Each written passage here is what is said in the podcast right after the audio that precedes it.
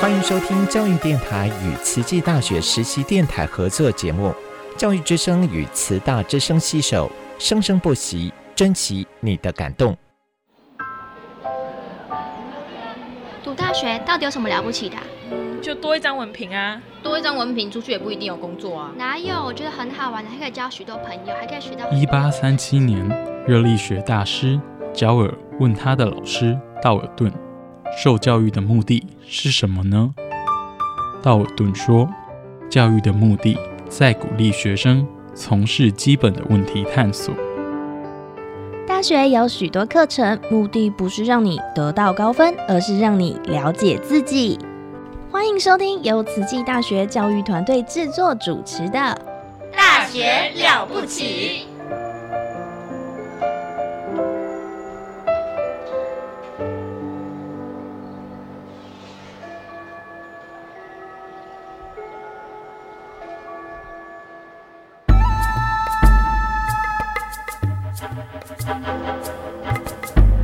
大学之道，守谦之道。十年树木，百年树人，传道授业，济世爱人，热情永不退。邀你空中来相会。您现在收听的是优质好节目《大学之道》。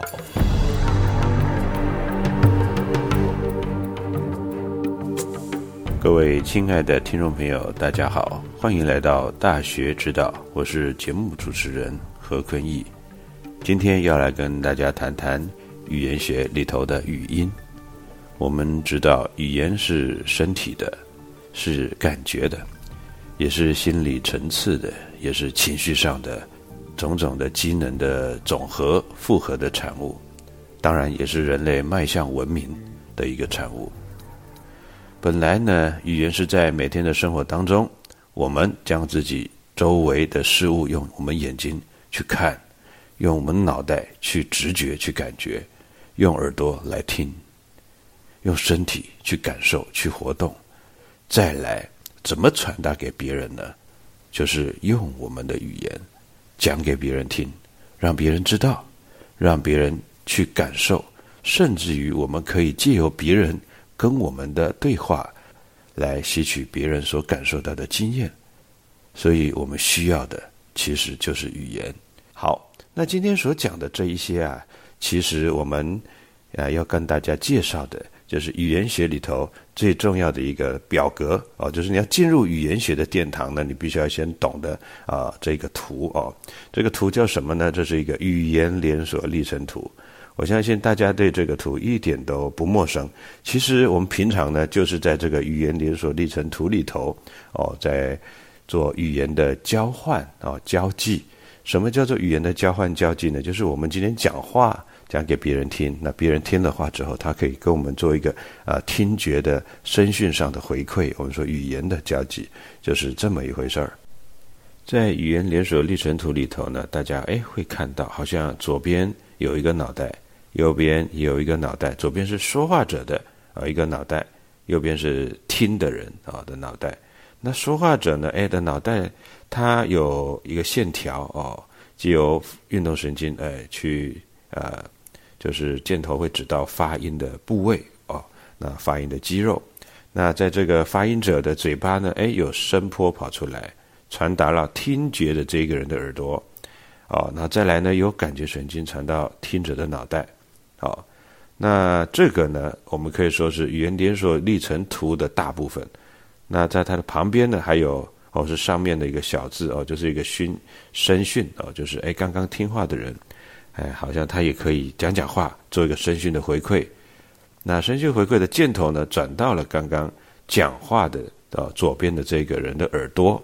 哎，这个人的耳朵呢，接受到了声讯的回馈。哎，呃，然后再来箭头转到呃说话刚刚说话者人的耳朵啊的脑袋里头。啊，所以刚刚说话者的脑袋，他用运动神经控制他的发音肌肉。啊，这个声音在空气当中形成声波，那由听话的耳朵由感觉神经传给听觉听者的脑袋啊。那我们从这几个图里头啊，这一个图里头的几个部分，我们可以观察到一件事情。哦，其实我们可以看到，呃，脑袋它其实除了思考之外呢，它也有很多神经元，它可以控制很多的动作哦。我们从这里就说，哦，原来我们要说话的时候，脑袋其实起了一个作用的，它必须得先编码，它要讲什么话要先编呐，对不对？哦，就像我们今天啊想要做什么事情，要先想清楚一样的，脑袋是做编码这个动作。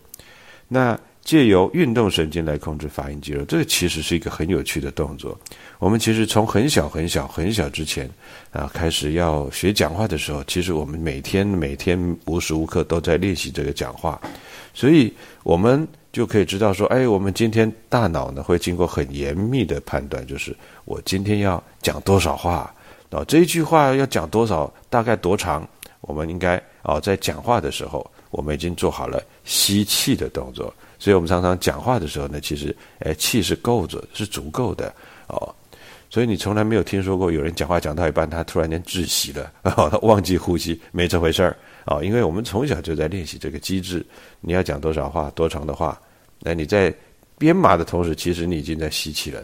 所以在语言连锁历程图里面，有一个地方它是没有画出来的，也就是当大脑在编码的时候，我们在呼吸啊，把气流啊要长要要准备储存多久？那从口腔哦，从肺部出来，从口腔哦运借由这个大脑的啊所联系到的运动神经控制发音肌肉，那这个气流从肺出来哦。由发音肌肉，我们的控制我们的喉牙、舌齿唇，哦，把这个声音啊，气流从口腔里头把它打出来。那由这些啊发音器官，然后发什么音？有辅音、元音啊，的搭配起来形成声音，声音出来。那这个部分啊，就是我们发音者啊，讲话的人他怎么具备的？当然，我们说有很多因缘，在佛教里面是讲因缘的，在语言学里头，它也是讲因缘的。你讲话的这个外在环境适不适合你来发音呢？哦，当你的声音出来，会在看空气当中形成声波震动，那会传到听者听者的耳朵。我们说语言学最重要的定义，其中有一个，我们上个礼拜讲的就是一个定向传导。我们讲话是有对象的，啊，像我现在在啊主持这个节目啊，当然。呃，我的对象就是所有的广大的听众朋友，我相信，哎，大家也是用耳朵在听，我嘴巴在讲嘛，对不对？我们就是形成一种，哦，一种说话的一种沟通，这也就是用语言连锁的历程。而这个声波呢，借由现在的高科技，啊，借由这个啊广播系统，哇，大家可以在空中相会，这是一件很幸福的事情。所以我们刚刚讲的，大脑在做编码的时候，它是一种语言层次。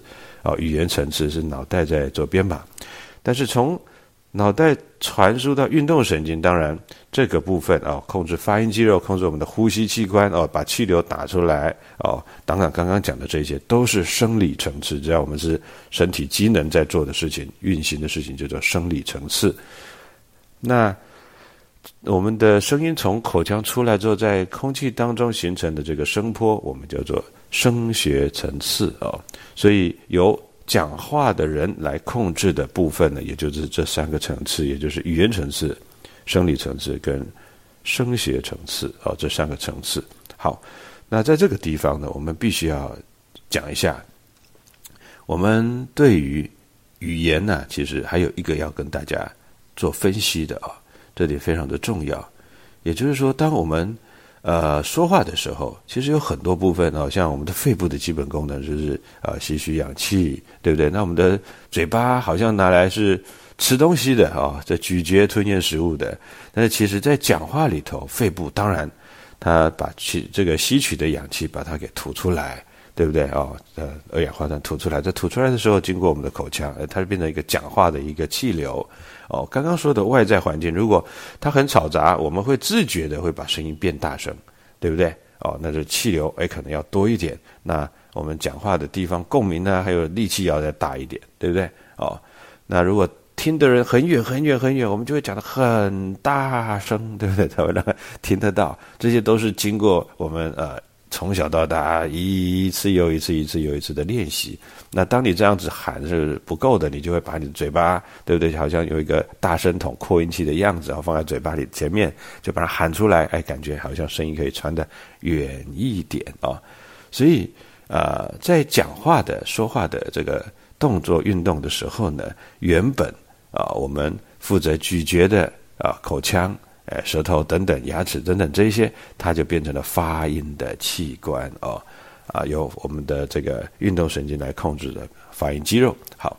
那还有呢？我们说声带也是很重要的。这个声音有没有震动到声带啊？我们上个礼拜节目有说，哎，震动到声带的，我们叫做噪音啊，噪音没有震动到声带，我们叫做清音啊啊，也就是浊音跟清音啊。好，那这个我们说啊，哎，在讲话的时候，哎，我们呃。嘴巴打开，那个下颚它其实是一个活动的器官。我们说牙齿是不能动的哦。呃，我们说呃发音器官里面有不能动跟能动的啊，活动器官跟呃固定器官。活动器官例如舌头它是活动器官啊，下颚是活动器官啊。那其他的部分哎哎好像比较麻比较没办法动啊。你说牙齿牙齿当然是不能动。不动的是固定器官啊，有些同同学比较调皮，在课堂说有啊，老师牙齿是可以动的，我的爷爷奶奶的假牙就可以拔起来，哈，哎，这是跟我开玩笑啊，好，哎，但是我们年轻人是不会拔起来的，对不对啊？好，所以刚刚讲的这个舌头，它当然是活动器官。那说老师，那你刚刚说发鼻音的这个小舌是不是？是小舌是活动器官，因为它有软腭来控制，但是硬腭跟软腭呢，它是固定器官，它可不能动啊。那我们一样哦，将我们这个肺部哦，它原本是我们说呃呼吸的，要储存氧气吐出来哦，把废气吐出来。但是呢，在讲话的时候，哎，它就很重要了。在说话的时候，我们比平常呼吸更快速的来吸进空气，呃，延长这个呼气的时间。哦，这很有意思哦。那像在发声的时候，我们人类的声音呢，啊的产生是靠着喉头内。哦，很像嘴唇的一个构造的一个器官，我们叫声带，它震动的，就好像两根两根弦哦。那当肺部的呃产生的这个空气呢，哦来支配它，它迅速的打开哦，开合开闭，产生微小的膨胀跟波动。这个波动呢，通过这个声带之间哦开着的声门哦，就在我们喉头上方产生了空气的援助哦。那这样子的一个，我们叫做发音哦，发声。好，那在这边要问大家了，诶，那男生跟女生当然声音不一样啊，对不对？女生声音比较高，男生声音比较比较粗一点儿。那声带是不是有所不同？诶，当然不一样啊。声带就好像弦嘛，大家如果会弹吉他的就知道了。诶，弦比较细、比较细的啊，比较细的弦，当然声音就比较高哦。那比较粗的弦呢？诶，声音啊，当然就是比较低啊。男生的声带就粗一点。哦，也比较短一点儿哦。那女女女生女孩子的声带就比较呃细一点，比较长一点哦。所以呢，这个我们一出生呢，哎，你的声音就决定了你是男人呃声带啊，就是这个样子。当然有一些人他的声带比较特别，可以唱得很高的声音哦，那就是很特别很棒的。好，那我们说产生共鸣呢，也就是说，哎，在声带发出的声音，那当然是很微弱了哦。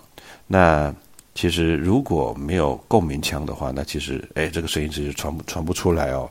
我们看到，如果今天吉他啊，我们吉他如果呢，我们背着的是一块板子，没有一个共鸣腔哦，那个它弹出来是平面的声音传不远。而且我们手在拨动弦的地方哦，它会产生一个一个一个一个声音嘛哦。那左边呢，我们弹吉他的时，左手是在弹那个啊的什么什么 C 调什么什么 E 麦等等这一些，对不对？哦，所以。这个压着弦呢，产生不一样的旋律，但是呢，在拨弦的这个地方，它有开一个口，呃，吉他是有一个有一个空间的，有开的这个口，它就在拨的时候震动到，它产生共鸣就会传出来，这个很重要的啊，共鸣很重要的。好，那如果没有共鸣，我们讲话其实是传不出来的啊。其实我们的呃口，我们的身体里有口腔跟鼻腔哦，各有一个出口啊。所以呢，这两这两个出口呢，其实就可以啊，就像这个我们吉他的这个两个两两个孔一样，它是可以产生一个声音的共鸣，这是非常重要的。好，那刚刚我们讲到了语言层次是什么？就是我们在形成语言的一个概念，我们去了解它，去编去编这个语言的编码。所以，当我们年纪越成熟，编码的过程，哎，我们会越做得越好，当然符合。我们的语法哦，还有讲话的当时的状况啊，甚至于还有一些特殊的含义都在里头。那我们说，呃，生理层次呢，也就是代表我们说话啊，脑袋的运动神经控制这些发音肌肉啊。当然，我们听他讲话很顺，那代表 他在这个部分是畅行无阻的，是没有问题的。哦，像我们说这个一些相声演员、舞台剧演员，他们本身呢，在讲话这个部分绝对是很顺畅的，甚至还搭配他的肢体动作，所以呢，一看他有没有办法协调，很协调，就代表老天爷是赏他吃这口饭的啊。好。那再叫再看到声学层次啊，其实它就是一种语言的表现呢，就是我们的声音出来在空气当中形成的一个震动哦。那到底清不清楚，这也是很重要哦。所以今天我们可以看讲话的环境哦，再来哦增强哦，或者减弱我们的一个一个让声声波震动的一种状况。也就是如果你在上课想要偷偷的讲讲话，哎。我们待会中午要去哪里吃饭啊？这种话你都没讲太大声，对不对？哈，如果给老师听到就很麻烦。哎，那你这当然就会啊，把嗓子给压哦，压低，对不对？哦，所以你就发的是气音，所以你的声带是不会让它震动的，因为你一震动，一产生共鸣，声音就传出去了。所以呢，你的两个声带是压的挺直，没有空气从这边出来，不从声带出来，从哪里？从后面的这个气门啊，气孔出来。哦，气孔出来，它每一个声音就是，哎，压得很低，没有中和声带，然后从口气气流就从气口出来，然后经过嘴巴，嘴巴的的发音器官就，哎，待会中午去哪儿吃饭啊？对不对？那这种声音呢，哎，它就不会不会有太大的震动，哎，就不会传给太多的人知道，哎，这也是一种我们从小到大本来就慢慢学，哎，就会的。好，那在这个语言连锁历程图的另外一边，我们就可以说声波。它有个箭头啊，大家自己看那个箭头，啊，这个箭头呢会传到一个耳朵，啊，这个耳朵呢，哎，有一个在转传进去，好像有一个瓜牛，有没有？我们说瓜耳这个地方哦，哎，它用一个箭头啊，从这个瓜牛这边，哎，一个箭头传到一个听者的脑袋，哎，用感觉神经传递这个声音讯息到听者的脑袋。好，我们说的从耳朵这个地方，哎，接收到这个声音信息。哦，这个部分其实是很重要的。也就是说，我们听话的人，他有没有办法听清楚这个语言讯息？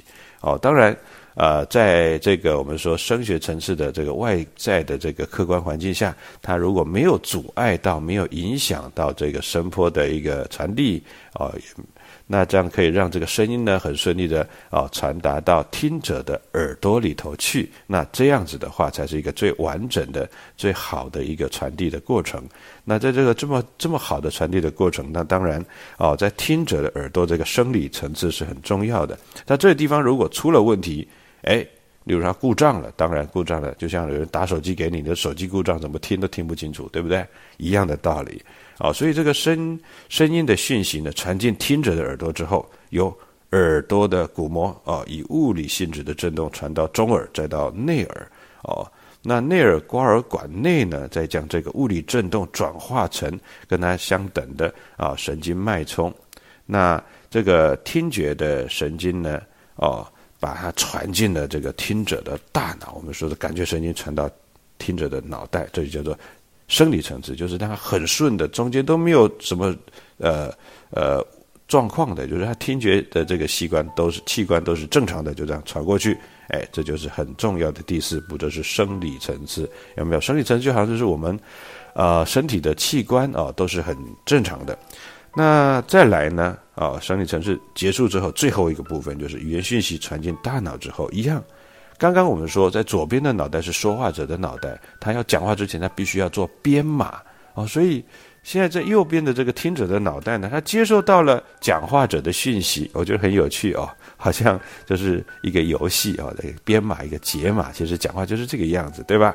哦，那这个听的人呢，一样。啊，它的依照同样的语法结构啊，还有它的规律，还有当时语用啊，语言使用下的语语言情境下的讯息啊，去了解了之后啊，了解这个说话者的语义之后，做解码，这就是第五个历程，也就是属于语言或是心理层次的历程。在这个过程当中，如果没有被其他因素给阻隔的话呢？这个部分，这就可以解答得出来啊，跟说话者本意相同的语言意义啊，所以在这个部分，我们就可以知道说，哇，在语言连锁历程图里面，它其实就是涵挂了啊，我们说话跟听听话的人啊的这个的这个过程啊，从语言层次到生理层次，在声学层次，然后在生理层次，再到语言层次。那刚刚有提到了，啊，说话的跟听话的，他们两个人其实可以角色呢啊，可以互换。我现在听着你说的话，我想做一个声讯的回馈，我想跟你讲讲话。我不管你讲的对啊，讲的对，我呼应你讲的不对，呃，我跟跟你讨论一下。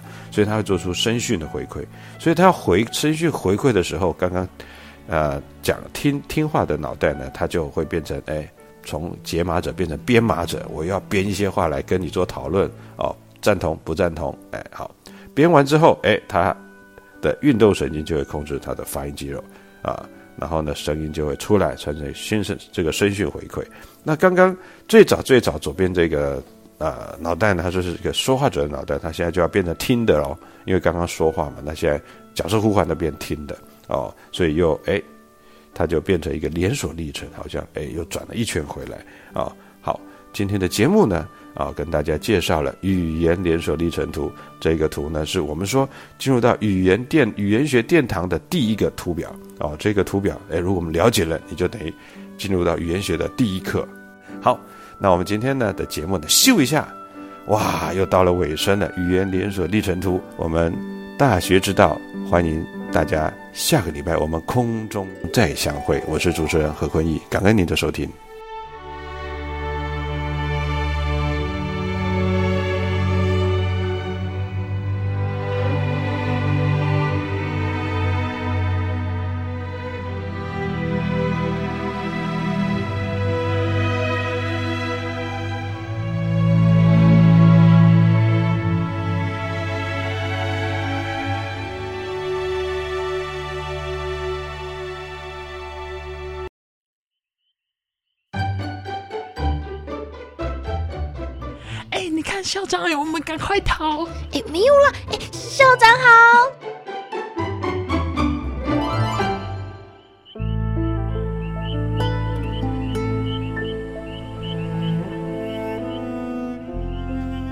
大家好，我是慈济大学校长刘怡君，欢迎大家来到校长聊天室。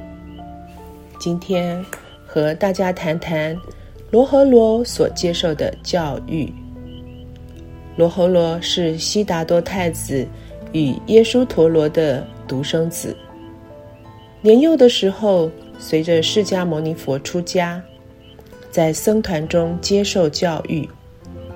后来因为精进修行，能持三千威仪，能行八万细行，故成为十大弟子当中密行第一的尊者。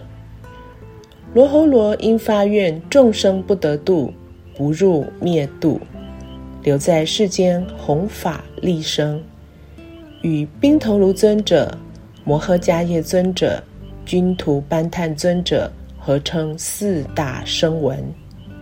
罗侯罗在佛陀带领的僧团中成长，因为年纪较小，还没有受具足戒，是僧团中第一位沙弥。两千六百年前还没有学校制度，佛陀于是委请智慧第一的舍利弗作为罗侯罗的和尚，也就是亲教师；神通第一的目犍连则是他的阿舍离，也就是老师。以现在的教育制度来说呢，舍利弗尊者是罗侯罗的指导教授。目犍连尊者则是共同指导教授，可见佛陀对罗侯罗教育的用心。佛陀虽然为罗侯罗请了两位名师，但自己仍然以身教言教，严格教诲罗侯罗。年幼时的罗侯罗聪明但淘气，常常胡说一通。作弄远道而来的访客，佛陀于是教导他不能信口开河，并且进一步以洗脚水作为譬喻，强调诚实及修行的重要性，加深罗侯罗的认知。一次，罗侯罗为佛陀端来了洗脚水，佛陀洗完脚后，问罗侯罗：“这个水可以喝吗？”罗侯罗回答：“洗过脚的水脏了，不能喝。”佛陀于是苦心劝诫，告诉罗侯罗：“他的心本来如同清净的水，若是在僧团中不能认真修行，恶作剧作弄人，就如同清净的水污浊了，无法入口。”接着。佛陀又问罗侯罗：“那么，这个装了洗脚水的盆子，可不可以再拿去装饭呢？”